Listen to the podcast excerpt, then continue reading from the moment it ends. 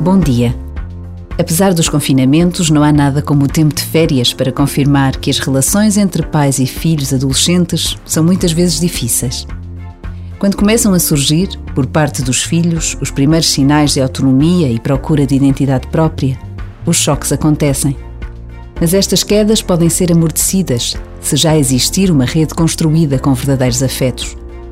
Uma rede que suporta os embates, que não permite quedas desastrosas é por isso tão importante gastar tempo a brincar, a conversar, a ouvir o que dizem os filhos.